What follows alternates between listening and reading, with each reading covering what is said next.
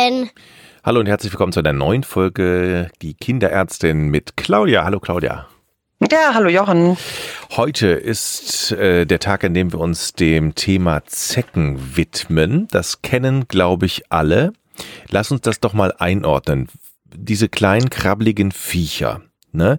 Sind, genau. Diese kleinen Viecher gehören zu den Spinnentieren. Was können die verursachen im schlimmsten Fall? Also die, die Zecke an sich ist jetzt erstmal, äh, die kommt überall vor, möchte ja unser Blut haben, weil sie sich davon ernährt. Mhm.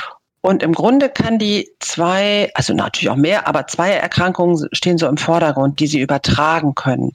Das ist einmal die Borreliose und das andere ist die Frühsommer-Meningoenzephalitis. Das kennt man unter dem Namen FSME. Mhm. Das sind so die beiden Erkrankungen, um die es hauptsächlich geht. Bevor wir überhaupt zu den Auswirkungen kommen, will ich erstmal wissen, ich habe so immer gehört äh, und frage an dich, ist es eine Mehr, die Zecken fallen von den Bäumen. Ich glaube, das ist Quatsch, ne? Die kommen, glaube ich, durchs Gras, oder?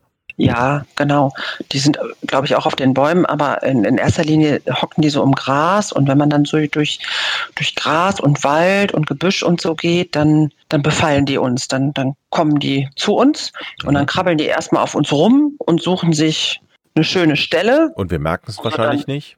Nö, genau, wir merken das gar nicht. Die sind ja auch, die, die Jungzecken zum Beispiel, die sind ja auch mini, mini, mini. Also so eine kleine Zecke, die nennt man übrigens Nymphe, so ein junges Tierchen, die sind ein Millimeter groß, die sieht man nicht. Und erst wenn die sich so richtig vollsaugen, dann werden die ja immer größer und größer, dann sieht man die. Aber dann sind sie auch schon ein paar Tage auf uns. Mhm.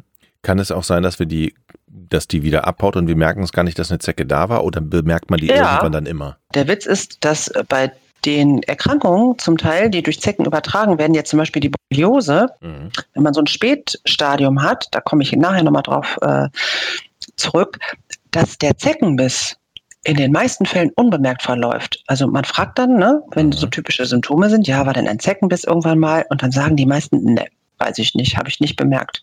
Mhm. Also es ist tatsächlich unbemerkt häufig. Wenn ich sie bemerke, muss ich direkt in Panik verfallen oder Ruhe bewahren und Ja. direkt, oder, oder wie viele Leute gehen dann zum Arzt? Ist auch die Frage. Äh, also es gehen tatsächlich auch Leute zum Arzt, aber also erstmal Zeckenbiss, keine Panik, Ruhe bewahren, zeitnah entfernen. Und zwar mit einer Pinzette, mit einer ganz normalen Pinzette. Es gibt ja auch diese ähm, Zeckenkarten, wo da so, so ein Schlitz da irgendwie drin ist und dann gibt es spezielle Zeckenzangen, die kann man auch nehmen. Ich persönlich äh, komme aber am besten mit einer ganz normalen Pinzette zurecht und dann nehme ich mir dieses Tierchen, Mhm. greife es und dann ziehe ich da vorsichtig dran, weil die hält sich ja fest. Die ich finde das ja total doof, dass ich die da jetzt rausrupfen will. Ich ziehe dann immer so ein bisschen so äh, einmal, zweimal, dreimal. Ne? Die Haut, die geht dann so mit und dann irgendwann lässt die los und dann habe ich die Zecke in der Pinzette. Es kann aber auch manchmal passieren, dass je nach Größe und Gegebenheit, dass der Kopf dann doch leider blöderweise stecken bleibt. Aber auch das ist kein Grund zur Panik. Also dieser Kopf, liebe Eltern, der wandert nicht zum Gehirn und dann ist das Kind tot. Das ist ein totales Mythos. Das ist totaler Quatsch.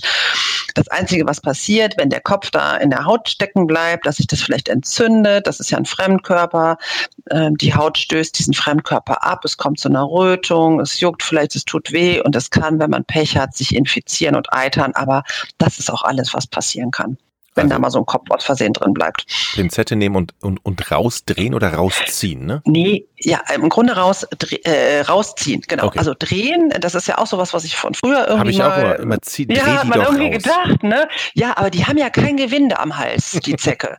da, da muss man auch nicht rechts oder links rum, nein, man muss auch nicht ziehen und vor allen Dingen kein Öl drauf. Das habe ich auch mal gedacht. Öl, Ja. ein Tropfen Öl drauf und ein Tropfen Öl, rausdrehen. ja, ja.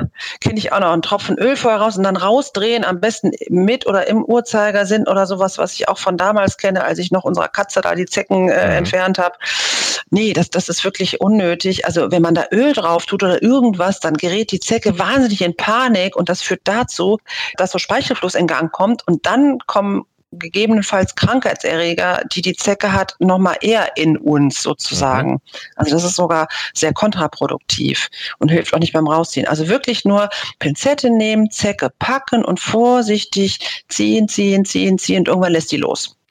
Wenn wir jetzt wissen, wo sie herkommen, und zwar aus dem Gras, dann ist es doch eigentlich eine Empfehlung, dass man die Kinder, wenn sie draußen spielen, wenn sie dann wieder reinkommen, einfach mal äh, nach so einem nach so einem Aufenthalt draußen einfach mal untersucht oder oder mal gucken, ist irgendwas, ist ist irgendwo ein Tierchen oder ist genau. das auch übertrieben? Nee, nee, überhaupt nicht. Also das ist ganz wichtig, dass man eigentlich jeden Abend, wenn die Kinder draußen spielen, und die Trainer sollen ja möglichst draußen spielen, in der guten frischen Luft an der Natur, bin ich ja immer für, äh, dass man die einfach absucht, ob da irgendwo Zecken sind. Die Zecken sind ja auch sehr gerne an so Stellen, wo die Haut dünn ist, also in der Leisten, in den Leistengegenden. Dann mhm. krabbeln die auch gerne mal so hinters Ohr oder in die Achselhöhle oder sowas. Also man muss da wirklich schon richtig gut gucken. Und wenn man die am gleichen Tag findet, kann auch im Grunde nichts passieren, denn gerade jetzt wenn ich jetzt mal auf die Borreliose eingehe, da muss die Zecke, die muss schon so ein bisschen Zeit braucht die schon, um das zu übertragen. Bei der Borreliose wohlgemerkt. Mhm. Ein bisschen Zeit ist ein, zwei Tage oder? Ja, so ein paar Stunden braucht die. Okay. Was ist die Borreliose eigentlich? Also was überträgt das Viech? Die Zecke, die überträgt ähm, die sogenannten Borrelien, das ist, sind Bakterien, Genauer Name ist Borrelia burgdorferi, aber egal. Und die häufigsten Infektionen kommen über so ganz kleine Zecken, über junge Zecken, die sogenannten Nymphen. Die sind wirklich mini, mini, mini, ein Millimeter nur groß. Und deswegen wird es ja auch gar nicht immer unbedingt gesehen. Und diese Borreliose äh, verläuft mehrere Stadien, eins bis drei, wobei man ja auch ein Stadium nicht bemerken kann oder ja, das unbemerkt verläuft. Und das Stadium eins, das ist ganz wichtig, das ähm, muss man auch wissen, wenn man jetzt eine Zecke hat, die man entfernt hat, dass man diese Bissstelle beobachtet. Das Stadium eins ist nämlich die sogenannte Wanderröte. Das ist eine Hautrötung kreisrund um den Biss. Also um den Biss ist erst so die Haut normal und dann kommt so eine kringelige Rötung. Mhm. Die tritt ungefähr 10 bis 20 Tage nach einem Zeckenbiss auf. Und das ist die Wanderröte, medizinisch Erythema migrans. Das ist Stadium 1 der Borreliose. Und wenn man das sieht, dann bitte zum Arzt gehen. Das kann man nämlich antibiotisch behandeln. Es sind Bakterien, die kann man antibiotisch behandeln und dann ist alles gut. Wenn das aber nicht bemerkt wird, weil ja, wie ich schon eben sagte, viele Zeckenbisse unbemerkt verlaufen, vielleicht sieht man diese Wanderröte, je nachdem an welcher Körperregion die ist, bemerkt man gar nicht, dann kann es eben zu Stadium 2 oder 3 kommen. Das sind dann ähm, Nervenlähmungen, Organbeteiligung wie Herz, Gelenke, Gehirn das ist dann schon etwas unschöner, aber auch das kann man noch behandeln. Das heißt, sobald man eben diesen Kringel sieht, da sollte man mhm. dann hellwach werden. Genau, genau. Das heißt aber also, auch im Umkehrschluss auch nicht bei jeder Zecke muss ich direkt zum Arzt. Nein, nein, also weil die Zecke entfernen, ja. Äh, dafür braucht man kein Medizinstudium. Dann nimmt man eine Pinzette und entfernt die, ja, und dann ja, desinfiziert man das noch und dann klärt man die, die Leute auf über diese Wanderröte, aber die Zecke entfernen kann jeder sozusagen. Ne? Aber man muss halt wissen, dass man diese Stichstelle beobachten sollte. Anders sieht es natürlich bei dieser ähm, Erkrankung aus, gegen die es aber auch Gott sei Dank eine Impfung gibt, diese FSME. Frühsommer-Meningoenzephalitis steckt dahinter. Mhm. Das ist ein Virus, das kommt halt in diesen Risikogebieten, in den Endemiegebieten halt auf, äh, äh, vermehrt vor. Also hier bei uns im, im, im lustigen Rheinland ist da noch nichts, aber so in Süddeutschland, ähm, Bayern, Baden-Württemberg, auch Österreich und so weiter, da sind halt die Risikogebiete und da äh, würde ich auch zu einer Impfung raten. Wo die Risikogebiete genau sind, da kann man sich erkundigen. Es gibt eine sehr schöne Seite, die nennt sich ähm, www.zecken.de.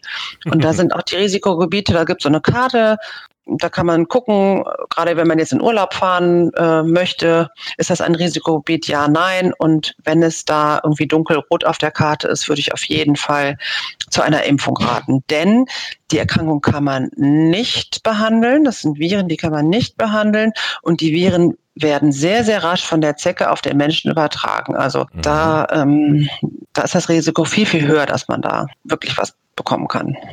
Es gibt, glaube ich, auch noch mal zur Vorbeugung. Ich habe mal irgendwann gelesen, dass es auch so Duftstoffe gibt, die man mit denen man sich ähnlich wie beim beim ähm, bei, bei der Sonnencreme sich eincremen kann und das hält angeblich die Zecken ab.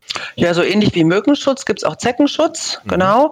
Äh, generell würde ich äh, auch dann auch wirklich, wenn man die Kinder draußen spielen lässt, eine helle Hose ähm, und dann die Socken irgendwie über die Hose.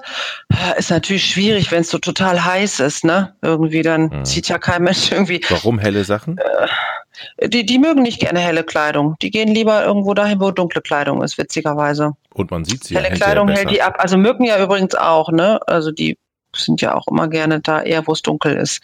Mhm. Und Zecken auch. Also lange helle Kleidung, Zeckenmittel, dann kann man schon mal bewirken, dass die Zecken weniger kommen und dann wirklich im Grunde immer suchen, Zecken suchen, zeitnah entfernen, keine Panik, sondern eben Bissstelle beobachten und ja, in den Risikogebieten eben rechtzeitig, ähm, bevor man da irgendwie hinfährt, an die Impfung denken. Claudia, vielen Dank. Jo.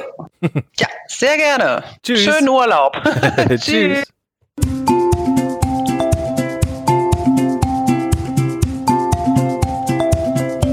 Die Kinderärztin.